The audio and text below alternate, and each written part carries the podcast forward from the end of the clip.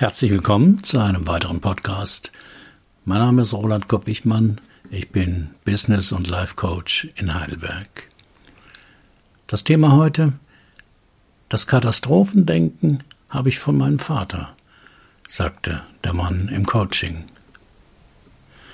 Beim Katastrophendenken neigt eine Person dazu, die schlimmstmöglichen Ergebnisse oder Konsequenzen für eine Situation anzunehmen selbst wenn diese unwahrscheinlich oder unrealistisch sind.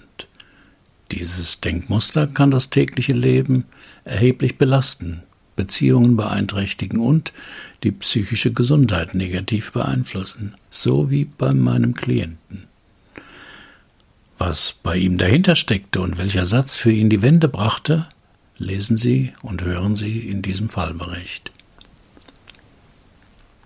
Haben Sie denn keine Angst, wenn Sie hier abends wildfremde Menschen in Ihrer Praxis empfangen? raunte dunkel mein neuer Klient im Drei-Stunden-Coaching. Wolfgang G., 42 Jahre alt, Rechtsanwalt, verheiratet, zwei Kinder. Bis jetzt nicht, antwortete ich, aber was haben Sie denn vor? Ich versuchte die etwas düstere Atmosphäre, die Herr G. mit seiner Frage erzeugte, aufzulockern. Ich nicht, aber lesen Sie denn keine Zeitung? Doch, schon, aber vermutlich andere Inhalte als Sie. Ha, vor zwei Jahren wurde ein Arzt in meiner Heimatstadt in seiner Praxis überfallen, auch abends. Den Täter hat man bis heute nicht gefasst. Die ersten Minuten im Coaching sind für mich immer aufschlussreich denn der Klient ist in einem fremden Raum mit einem fremden Menschen. Diese Unsicherheit bedeutet Stress und unter Stress greifen Menschen unbewusst zu ihren bewährten Verhaltensmustern. Und das typische Stressmuster von Wolfgang G. war, dass er schnell Gefahren witterte. Wie entsteht Katastrophendenken? Katastrophendenken auch als Katastrophieren Katastrophisieren bezeichnet, ist ein psychologisches Muster, bei dem jemand dazu neigt, sich auf negative oder katastrophale Gedanken und Szenarien zu konzentrieren. Dieses Denkmuster geht oft mit übermäßiger Sorge, Angst und Stress einher. Beim Katastrophendenken neigt eine Person dazu, die schlimmsten möglichen Ergebnisse oder Konsequenzen für eine Situation anzunehmen, selbst wenn diese unwahrscheinlich oder unrealistisch sind. Auslöser für die düsteren Gedanken von Wolfgang G. war die Tatsache, dass er mich abends in meiner Praxis besuchte. Was führt Sie denn zu mir, Herr G., war meine Frage nach seinem Anliegen. Ich nehme an, Sie wollen mir keine Alarmanlage verkaufen. Meine Frau schickt mich. Sie sagt, dass sie das Leben mit mir bald nicht mehr aushält. Dass der Klient auf meinen kleinen Scherz nicht einging, schrieb ich seiner hohen Anspannung zu. Was machen Sie denn Schreckliches, dass Ihre Frau es nicht mehr lange mit Ihnen aushalten will? Sie sagt, dass ich überall Schlimmes vermute und mich in Katastrophenfantasien verliere. Und wie sehen Sie das? Ich gebe zu, dass ich vielleicht manchmal etwas schwarz sehe, aber man weiß ja nie, was passieren könnte. Haben Sie mal ein Beispiel dafür? Naja, wenn ich Kopfschmerzen habe, und das passiert ja mal, denke ich eben dran, dass das auch ein erstes Zeichen für einen Gehirntumor sein kann. Und wenn am anderen Tag die Kopfschmerzen weg sind, bin ich nicht unbedingt erleichtert. Oder wenn meine Frau in der Stadt ist und nicht gleich auf eine SMS von mir antwortet, denke ich sofort, sie geht fremd und verlässt mich. Durch welche Erlebnisse kann Katastrophendenken ausgelöst werden? Die Auslöser und der Zeitpunkt des Katastrophendenkens können von Person zu Person variieren. Hier sind einige mögliche Faktoren, die Katastrophendenken auslösen können. Traumatische Ereignisse, zweitens Kindheitserfahrungen, drittens Medienberichterstattung, viertens tatsächliche Gesundheitsprobleme, finanzielle Schwierigkeiten, Persönlichkeitsmerkmale oder soziale Einflüsse. Das Alter, in dem Katastrophendenken ausgelöst wird, kann ebenfalls variieren. Einige Menschen beginnen schon in der Kindheit oder Jugend sich über mögliche Katastrophen Sorgen zu machen, während andere dies erst im Erwachsenenalter entwickeln. Wie war das bei Ihnen? Wann hat es angefangen, dass Sie überall Gefahren und Katastrophen befürchten? frage ich nach. Ich habe mein ganzes Leben lang Ängste und Sorgen gehabt. Es ist schwer zu sagen, wann das anfing, aber es gibt zwei entscheidende Kindheitserlebnisse, die meine Neigung zum ständigen Befürchten des Schlimmsten geprägt haben. Erzählen Sie. Ich erinnere mich, dass ich gerade sechs Jahre alt war, als mein Vater einen schweren Autounfall hatte. Er überlebte zwar, aber trug schwere Verletzungen davon.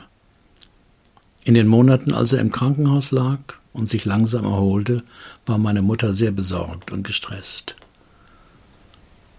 Das muss furchtbar für sie gewesen sein. Wie hat ihre Mutter reagiert? Ich sah, wie sie weinte und nicht wusste, wie sie die Familie alleine versorgen sollte. Dieses Bild von meiner weinenden Mutter und dem Gedanken, dass mein Vater sterben könnte, prägte mich tief. Von da an hatte ich immer Angst davor, dass mir oder meinen Lieben etwas Schlimmes zustoßen könnte. Sie sprachen von zwei Ereignissen, die ihr Katastrophendenken verursacht hätten. Ja, das zweite war der Hausbrand bei unserem Nachbarn. Ein paar Jahre später, als ich etwa zehn Jahre alt war, brach in unserem Nachbarhaus ein verheerender Brand aus. Die Flammen waren riesig, und ich sah, wie die Feuerwehr versuchte, das Feuer zu löschen. Die Familie in dem Haus überlebte zum Glück, aber das Haus wurde völlig zerstört. Seitdem hatte ich furchtbare Angst vor Feuer und Bränden, und ich bildete mir ein, dass unser Haus jederzeit in Flammen aufgehen könnte. Seit der Zeit muss ich immer, wenn ich aus dem Haus gehe, alle Lichtschalter dreimal kontrollieren, prüfen ob der Herd auch wirklich ausgeschaltet ist. Meine Frau meint, dass ich psychisch krank sei mit diesen starken Ängsten. Stimmt das? Was ist Ihre Meinung? fragte Wolfgang G. mit einem ängstlichen Blick auf mich. Ist Katastrophendenken schon eine Krankheit? Katastrophendenken ist keine eigenständige psychische Krankheit, sondern ein psychologisches Muster, bei dem jemand dazu neigt, sich auf negative oder katastrophale Gedanken und Szenarien zu fokussieren. Es ist ein häufiges Merkmal vieler psychischer Gesundheitszustände, einschließlich Angststörungen, Depressionen und posttraumatischen Belastungsstörungen. Hier sind einige wichtige Punkte zu beachten. Gelegentliches Katastrophendenken ist ein normaler Teil des menschlichen Denkens. Jeder kann von Zeit zu Zeit besorgniserregende Gedanken haben, insbesondere in stressigen oder herausfordernden Situationen. Katastrophendenken wird problematisch, wenn es übermäßig wird und das tägliche Leben beeinträchtigt. Wenn jemand ständig negative Szenarien erwartet und dies zu Angst, Stress oder sozialer Isolation führt, könnte professionelle Hilfe erforderlich sein. Was haben Sie denn schon unternommen gegen Ihr Katastrophendenken? wollte ich von dem Klienten wissen. Einiges. Angefangen habe ich mit autogenem Training. Das hat anfangs gut funktioniert. Dann habe ich eine Verhaltenstherapie gemacht. Da hat der Therapeut versucht, mir mit mir positive Sätze einzuüben, wenn die Angst kommt. Aber das hat nicht wirklich geklappt. Wie schätzen Sie denn Ihre ängstlichen Gedanken selber ein? fragte ich Wolfgang G. Das ist ja das Verrückte. Ich bin eigentlich ein vernünftiger Mensch und weiß selbst, dass fast alle meiner Befürchtungen übertrieben oder grundlos sind. Tja, Mit der Amygdala kann man schlecht diskutieren, antwortete ich. Amygdala? Den Begriff habe ich schon mal gehört. Was ist das nochmal? Die Amygdala ist der Rauchmelder in unserem Gehirn. Ich versuchte es dem Klienten möglichst anschaulich zu erklären. Angenommen, Sie gehen durch den Wald und plötzlich ist ein bedrohliches Knurren zu hören. Sofort wird das Megafon der Amygdala aktiviert und meldet laut Achtung, Gefahr. Der laute Ton lässt unser Herz rasen und unsere Muskeln anspannen. Sie sind bereit zur Flucht oder zum Kampf. Dieses Megafon der Amygdala ist im Grunde ihr Schutzengel, der uns mitteilt, dass etwas nicht stimmt, noch bevor wir es selbst genau erkennen können. Es sorgt dafür, dass wir wachsam und bereit sind, um uns vor möglichen Gefahren zu schützen. Und was bedeutet das in meinem Fall? fragte Wolfgang G. Die Amygdala wird alarmiert, wenn sie denkt, dass die aktuelle Situation ähnlich genug zu früheren Erfahrungen ist.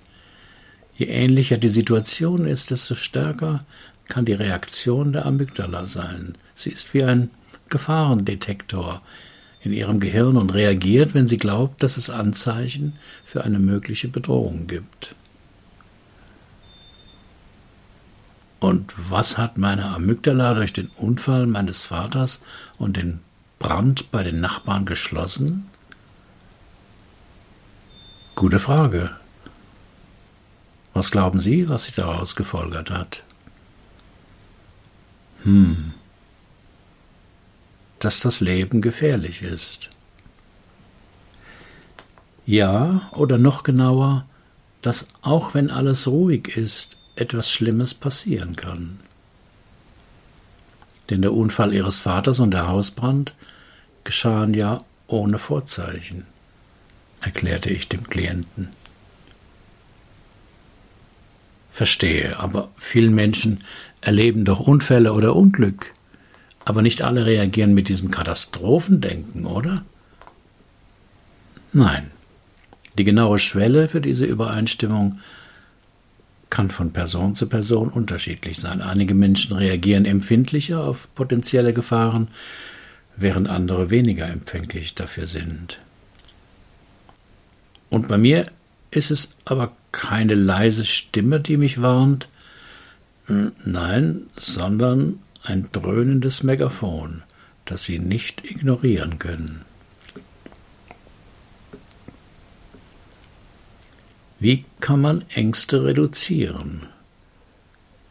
Viele Menschen haben mit Ängsten zu kämpfen. Sie sind ein häufiger Anlass, eine Psychotherapie zu beginnen.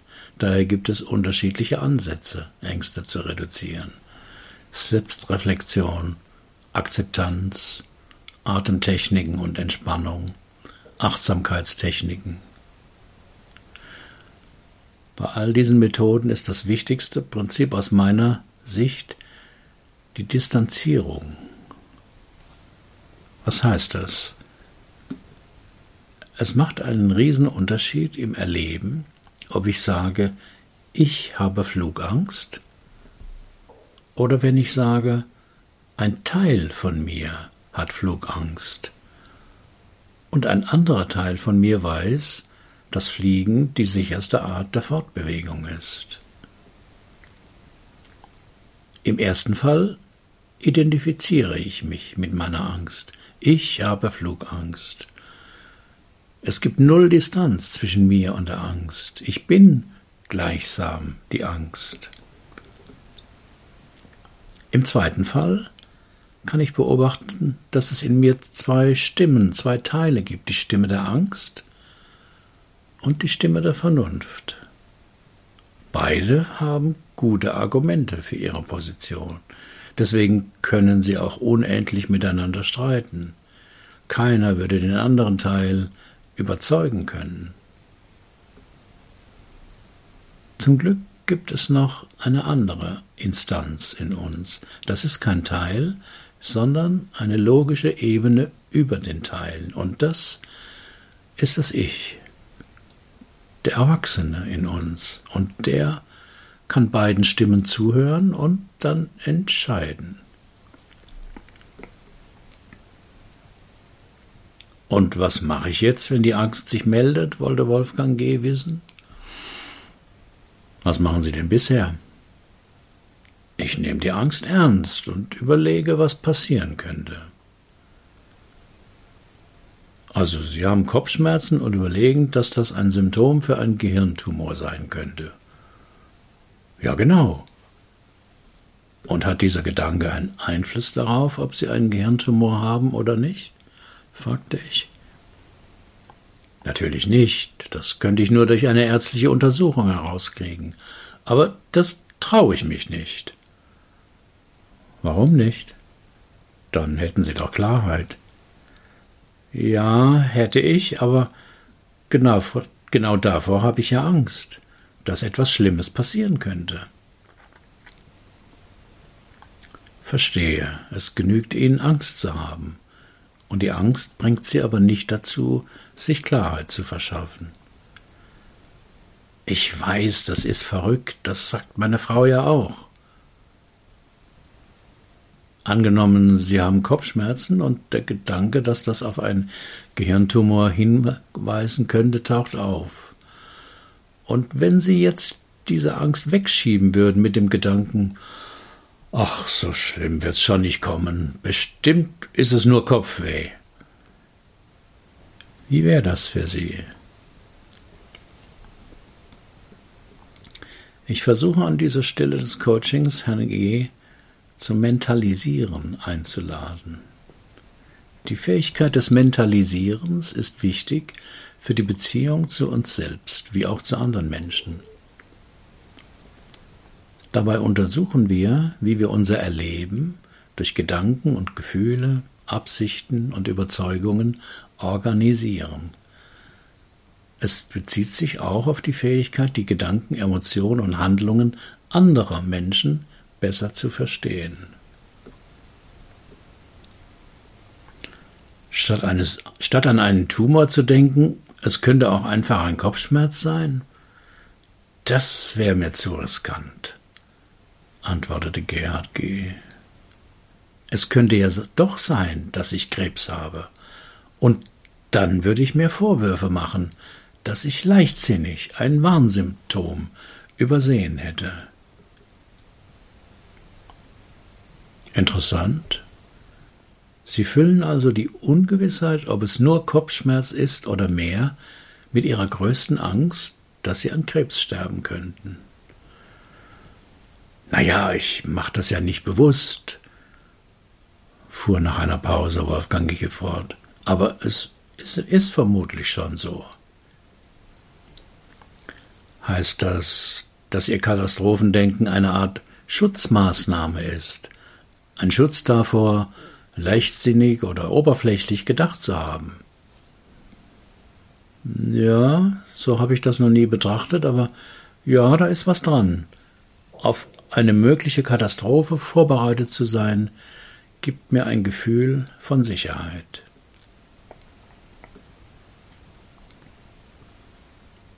Wie ging das Leben Ihres Vaters eigentlich weiter, wollte ich wissen. Gar nicht. Es ging gar nicht weiter, antwortete Gerhard G. tonlos. Ein Jahr nach dem Unfall hat er sich umgebracht. Oh, das tut mir sehr leid. Wissen Sie den Grund? War er depressiv? Ja, ich kenne den Grund, weil er einen Abschiedsbrief hinterließ, in dem stand, dass er die Ungewissheit wie sein Leben jetzt weitergehen soll, nicht aushalte. Er war ein Leben lang gläubig gewesen, aber dieser unverschuldete Unfall habe in ihm jedes Vertrauen zerstört. Wie war das für Sie, diese Schlussfolgerung Ihres Vaters, die er dann zu seinem Ende führte, zu lesen?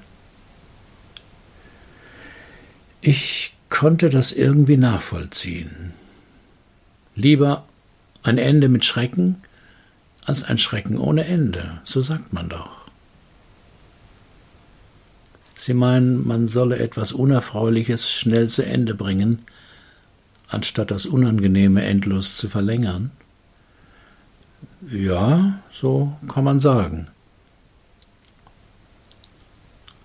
Aber Sie haben sich ja für die zweite Möglichkeit entschieden. Verstehe nicht. Naja, durch Ihr Katastrophendenken belasten Sie Ihr Leben enorm und das schon seit Jahren. Aber ich kann dieses Denken nicht einfach abstellen. Ja, das glaube ich Ihnen. Und zwar aus dem Grund, weil dieses Katastrophendenken eine wichtige Funktion für Sie erfüllt. Verstehe ich nicht, welche Funktion. Ich glaube, das finden Sie selbst heraus. Stellen Sie sich doch mal vor, Ihr Katastrophendenken wäre morgen früh verschwunden. Wie durch ein Wunder. Sie würden aufwachen ohne düstere Gedanken und fortan würde es Ihnen sehr, sehr gut gehen. Wie wäre das für Sie?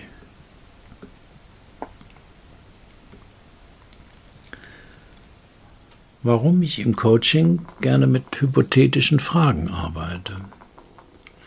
Mit hypothetischen Fragen kann man experimentell eine Als-ob-Realität entwerfen, die an die inneren Ressourcen des Klienten andockt. Am bekanntesten ist die Wunderfrage von Steve DeShazer. Wenn ein Wunder geschehen würde, die und das, was Sie heute als Problem erleben, wäre verschwunden, was würden Sie dann tun? Auch bei Gerhard G. wurde deutlich, welchen geheimen Nutzen sein Katastrophendenken für ihn hatte. Es war seine beste Lösung für einen inneren Konflikt, der ihm bisher nicht bewusst war. Ich glaube, ich hätte starke Schuldgefühle, antwortete er, wenn es mir richtig gut gehen würde. Schuldgefühle? Inwiefern? Meinem Vater gegenüber, weil er unverschuldet diesem Unfall erlegen ist, der dann zu seinem Selbstmord führte. Ich finde das so traurig und tragisch. Das ist es auch, traurig und tragisch. Und weil sie so sehr innerlich noch mit ihm verbunden sind, dürfen sie bis jetzt ihr Leben auch nicht genießen, sondern belasten es mit vielen Katastrophenfantasien. Das ist auch sehr traurig und tragisch. Der Klient war ganz still geworden. Auf seinem Gesicht konnte ich nicht sehen, was er gerade fühlte, bis eine einzelne Träne über seine Wange rollte.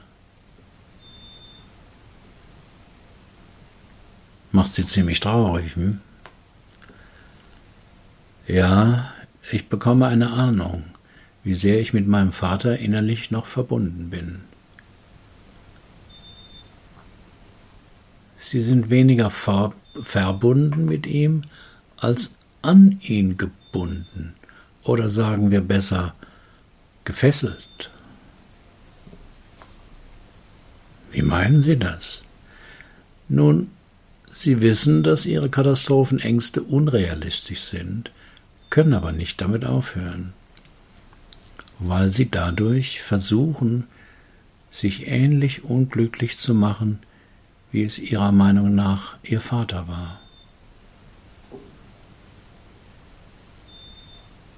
Aber wie kann ich damit aufhören?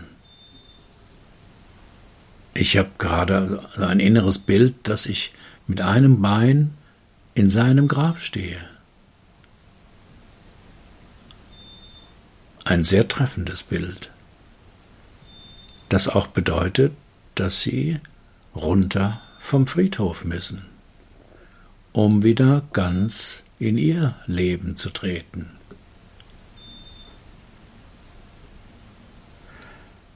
Klingt gut, sagte Gerhard G. Aber wie macht man das?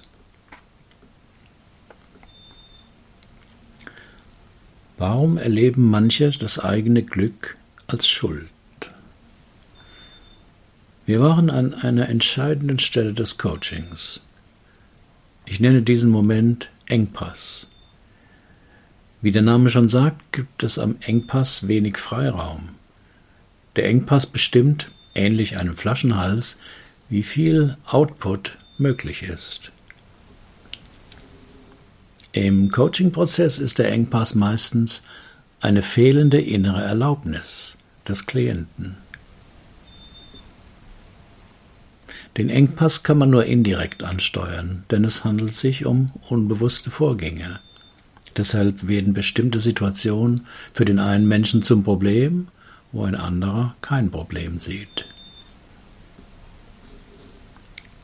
Bei meinem Klienten bestand der innere Konflikt darin, dass er nicht genügend abgelöst war von seinem Vater. Bekannt ist so eine Dynamik als Überlebensschuld. Der Begriff wurde erstmals für KZ-Opfer, die von extremen Schuldgefühlen betroffen waren, geprägt.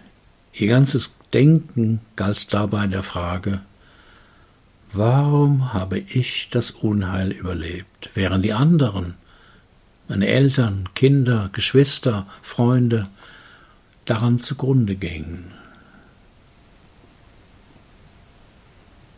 Auch in anderen Zusammenhängen zeigt sich dieses Vergleichen von Erlebnissen, das nie befriedigend beantwortet werden kann. Denn die Erklärung mit Schicksal, Zufall, Pech oder Glück sind für den Betroffenen zu einfach.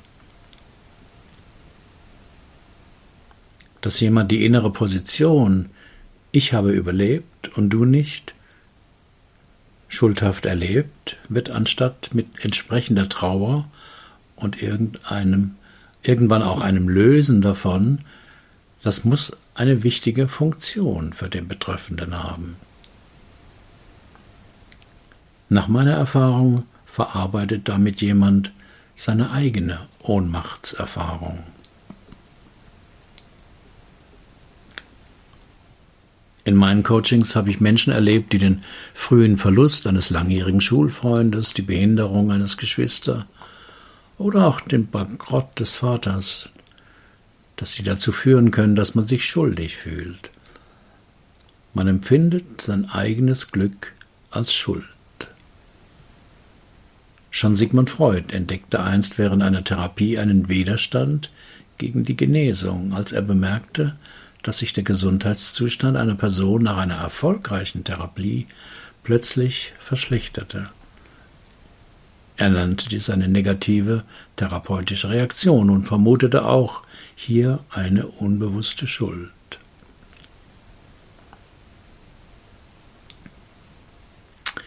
Nicht zum Nachdenken anregen, sondern zum Erleben führen. Das ist einer meiner Grundsätze den ich in meiner Coaching-Fortbildung vermittle. Es wäre wenig hilfreich, wenn ich Gerhard G. die obigen Überlegungen mitteilen würde. Im besten Fall bekäme ich als Antwort ein Klingt interessant, äh, muss ich mal drüber nachdenken. Im ungünstigen Fall aber ein verwirrtes Hä? Unbewusste Verstrickungen sollte man dem Klienten nicht mitteilen, sondern ihn erleben lassen. Denn das gefühlsmäßige Erleben einer schlichten Tatsache hat immer eine enorme Überzeugungskraft. Dann brauche ich als Coach keine Argumente, sondern der Klient überzeugt sich gewissermaßen selbst, dass wir auf der richtigen Fährte sind. Wie macht man das? Ich mache das mit einem passenden Schlüsselsatz, den der Klient langsam vor sich hinspricht und dabei achtsam beobachtet, welche Reaktionen in ihm ausgelöst werden. Ein Schlüsselsatz ist meist eine schlichte Tatsache, zum Beispiel Mein Leben gehört mir. Ich bin ein erwachsener Mann. Ich habe Grenzen. Im Alltagsbewusstsein ausgesprochen bewirkt so ein Satz meist ein neutrales Zustimmen, einfach weil ja jeder Satz eine Tatsache beschreibt. Doch im achtsamen Zustand mit geschlossenen Augen öffnet der Klient sich seiner inneren Welt. Und da kommen dann meistens von irgendwoher ganz andere Reaktionen. Eine unangenehme Enge im Hals, eine seltsame Trauer, ein resigniertes Schön wär's. Und der Coach weiß dann, dass er auf der richtigen Spur ist. Denn der Klient ist überrascht und ahnt ebenfalls, dass hinter dieser Reaktion sich eine wichtige Information für ihn verbirgt. Sie hatten vorhin das innere Bild, dass Sie mit einem Bein im Grab Ihres Vaters stehen, knüpfte ich wieder an. Ja, das stimmt. Eigentlich ein gruseliges Bild. Kann man so sagen. Und ich sagte, dass dieses Bild auch bedeutet, dass Sie runter vom Friedhof müssen, um wieder ganz in Ihr Leben zu treten. Ja, aber wie macht man das? Wiederholte der Klient seine Frage. Jetzt war der Moment für den passenden Schlüsselsatz da. Und ich sagte zu Gerhard G., ich bitte Sie mal, die Augen zu schließen, sich einen Moment nach innen zu konzentrieren und sich Ihren Vater vorzustellen und zu ihm den Satz zu sagen, Papa, du bist tot und ich lebe noch ein bisschen.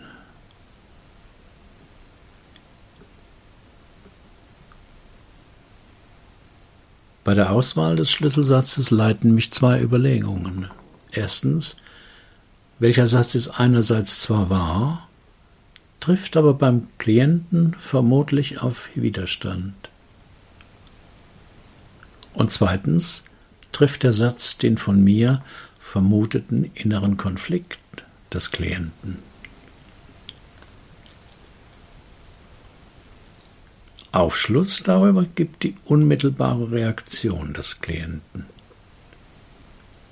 Bei Gerhard G. war es der richtige Schlüsselsatz, denn er reagierte mit einem entgeisterten Gesicht. Das, das kann ich nicht sagen, stammelte er. Warum nicht? erkundigte ich mich sanft.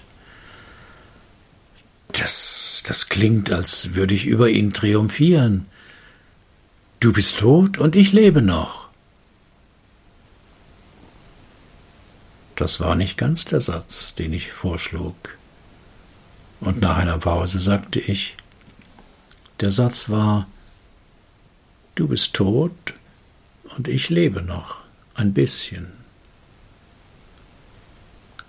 Aber da ist doch gar kein Unterschied, antwortete Gerhard G. Doch, du bist tot und ich lebe noch ein bisschen.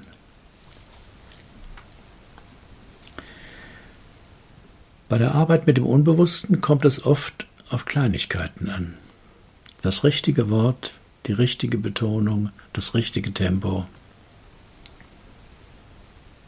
Nach einer Weile probierte Gerhard G. nochmal den Satz. Diesmal sprach er den Schlüsselsatz richtig aus und wurde prompt traurig. Aber warum berührt mich der Satz so? Ich verstehe das nicht, fragte er.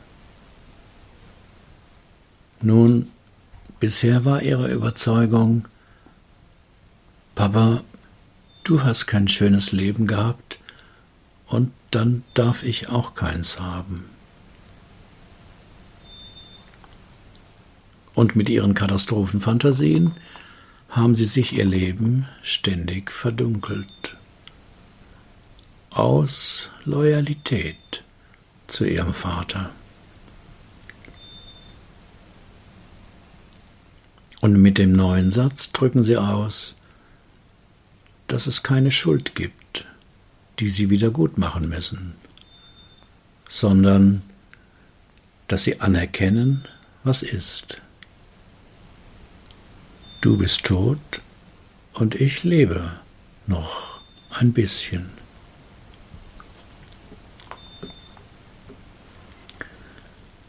Nach einem halben Jahr bekam ich eine Mail von Gerd G. Unsere Coachingsitzung und der Satz wären ihm noch lange nachgegangen. Mit der Zeit wäre der Satz immer tiefer in ihn eingesunken und hätte ein friedvolles Gefühl ausgelöst. Dann sei ihm die Idee gekommen, das Grab seines Vaters aufzusuchen. Dort zu stehen und den Satz zu sagen, wäre nochmal sehr schwierig gewesen. Aber nach einigen Anläufen sei es dann immer leichter gegangen. Manchmal ertappe er sich jetzt noch beim Katastrophendenken. Dann sage er schnell innerlich den Schlüsselsatz und seine Angst komme ihm dann lächerlich vor. Ich schrieb ihm zurück, Ihre Katastrophenangst war nicht lächerlich, sondern ihre einzige Verbindung zu ihrem Vater im gemeinsamen Leid. Schön, dass sie jetzt auf eine bessere Weise mit ihm verbunden sind.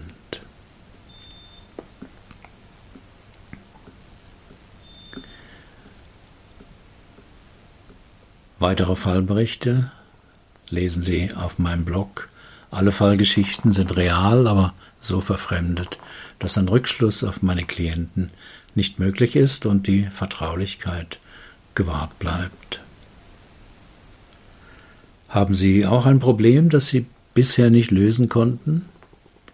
Dann buchen Sie auch ein 3-Stunden-Coaching oder mein Online-Seminar Lebensthemen klären. Wir finden die Lösung dort, wo Sie noch nie gesucht haben.